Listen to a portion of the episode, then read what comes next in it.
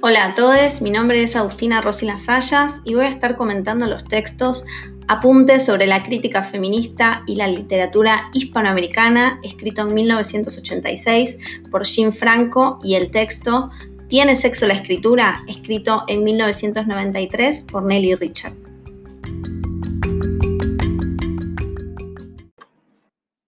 Jim Franco es una crítica literaria y académica británica.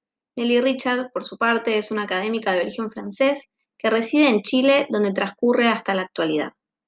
Es decir, que estas autoras escriben en temporalidades similares pero desde geografías distintas.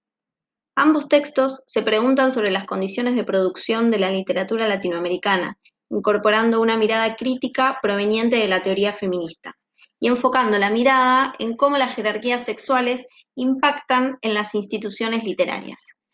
En estos textos, literatura y feminismo aparecen como dos campos políticos.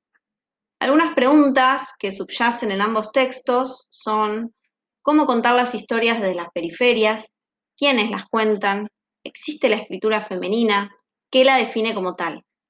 Intentaré ir respondiéndolas a lo largo de este audio. Ambas autoras se ocupan de articular la teoría feminista con la crítica literaria y desarrollan cómo plasmar esos aportes a lo largo de sus textos.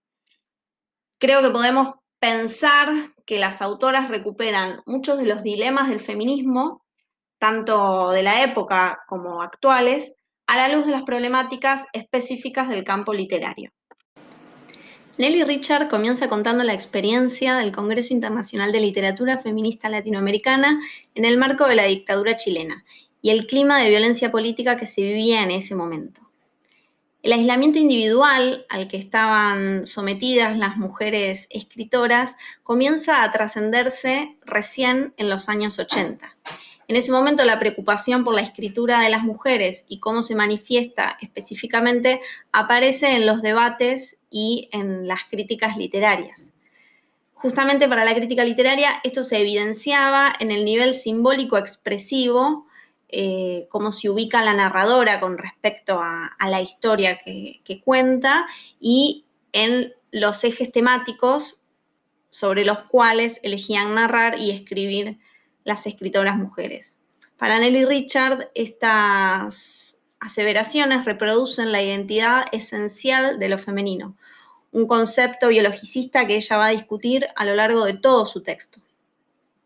En el caso de Jim Franco, la autora eh, comienza relatando cómo la teoría feminista permite cambiar el estudio de la literatura de modo sustancial, incorporando nuevos elementos de análisis.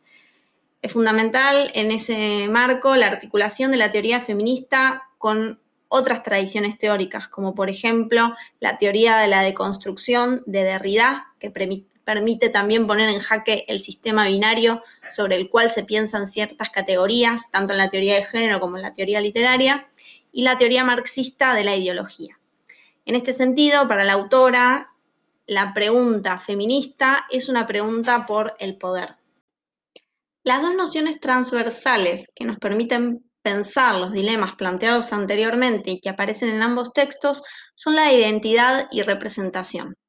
Así como numerosas autoras se preguntaron en el campo de la teoría feminista quién es el sujeto del feminismo, Jim Franco se está preguntando sobre quién es el sujeto de la literatura. Y por supuesto la respuesta no es una sola en ninguno de los dos casos. La autora cuestiona la noción de una identidad femenina como algo visible, fijo, constante y siempre igual a sí mismo. Dejar de pensar al sujeto femenino como un absoluto en América Latina se vincula a pensar otras problemáticas que aparecen desde una mirada interseccional, por ejemplo, la cuestión racial. En el caso de Nelly Richard, ella hace especial énfasis en este aspecto al incluir en su análisis otras identidades fuera del binarismo varón-mujer. Lo masculino y lo femenino se entienden allí como signos móviles. Quisiera leerles una cita del texto de Nelly Richard que creo que ejemplifica bastante bien esto que vengo diciendo. La cita dice, ambas dimensiones, la de la escritura como productividad textual y la de la identidad como juego de representaciones, son las que necesita incorporar la nueva teoría literaria feminista para construir lo femenino como significado y significante del texto. Nelly Richard propone reemplazar la noción de escritura femenina por la noción de feminización de la escritura. Esta operación se produce cada vez que una poética o una erótica del signo rebalsan los marcos de retención o contención de la significación masculina. La feminización de la escritura aparece en este sentido como lo que busca oponerse al poder masculino, independientemente del sexo de quien encarne esa oposición.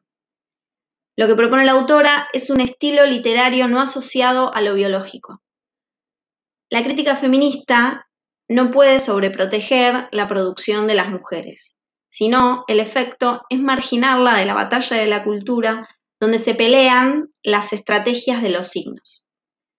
Ambas autoras plantean el problema de las relaciones entre textos femeninos e intertextualidad cultural. En relación a la pregunta sobre cómo se conformó el canon literario en América Latina, nuestra historia de colonialidad es central para comprenderlo. Jim Franco hace un recorrido más histórico al establecer una relación entre la construcción de la identidad nacional y la jerarquización sexual de espacios de circulación de la producción literaria. La literatura religiosa, en tanto espacio donde las mujeres tenían acceso, es excluida de la construcción de este canon nacional, es decir, es excluida de los espacios de saber socialmente válidos, para dar paso al universal masculino y la construcción de las figuras de los héroes de la patria. Me gustaría leerles una cita que la autora reproduce en su texto para que podamos indignarnos todos juntos. La cita dice, la historia de lo que el hombre ha realizado en este mundo es básicamente la historia de lo que los grandes hombres, grandes hombres aparece con mayúscula, han logrado aquí. Todas las cosas producidas en el mundo son propiamente el resultado material, la realización práctica y la encarnación de los pensamientos de los grandes hombres. En esa reconstrucción lo masculino se jerarquiza y se construyen pares dicotómicos donde lo femenino es desvalorizado. Pensemos, por ejemplo, en las oposiciones público-privado, racional-sentimental y de qué lado se ubican las características llamadas típicamente femeninas. Esta jerarquización impacta en los procesos de subjetivación y la forma de producción literaria.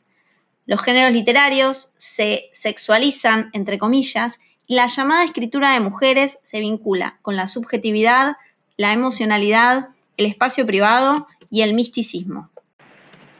El canon como autoridad textual y las relaciones de poder que se construyen en torno a lo consagrado afecta tanto a hombres como a mujeres, aunque por supuesto no de la misma manera. Lo interesante es que las autoras no ponen el énfasis en la escritura realizada por mujeres, en el sentido estrictamente biologicista de la palabra, sino en la escritura contra las voces patriarcales.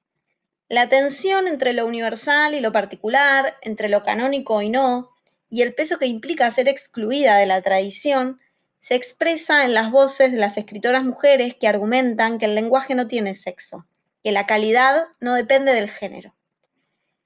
La conclusión a la que yo arribo a partir de esta lectura de los textos es que la constitución biológicamente asignada como mujer no te convierte en una persona con conciencia de género eh, ni conciencia de clase, eh, así como tampoco te convierte en feminista automáticamente. Si el canon es sexista, la alternativa que se proponga para contrarrestar y para discutir ese canon no puede reproducir el sexismo basado en argumentos o razones eh, biologicistas. A modo de cierre y reflexión personal, creo que el texto de Jim Franco está escrito en una clave histórica y el de Nelly Richard en una clave política, si es que puede existir esa distinción analítica. Sin embargo, para mí ambos se complementan para conocer y poder pensar los procesos históricos que excluyeron las voces feminizadas de los espacios de saber y poder socialmente legitimados, y las disputas abiertas en todos los ámbitos, el cultural, el social, el político, el económico, que aún persisten. El problema del recorte de la escritura femenina es el problema de la esencialización, el problema de constituirse como un otro, una otra. Y pienso que estas autoras están reflexionando quizás las consecuencias que tiene esa esencialización tanto dentro como fuera del campo literario. Creo que en el plano de la producción literaria es interesante reflexionar sobre los arquetipos femeninos que producen estas operaciones de poder.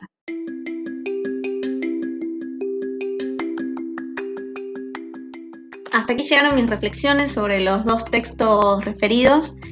Espero que este breve y humilde audio pueda disparar una discusión en la clase que nos permita seguir profundizando sobre estos aspectos. Muchas gracias.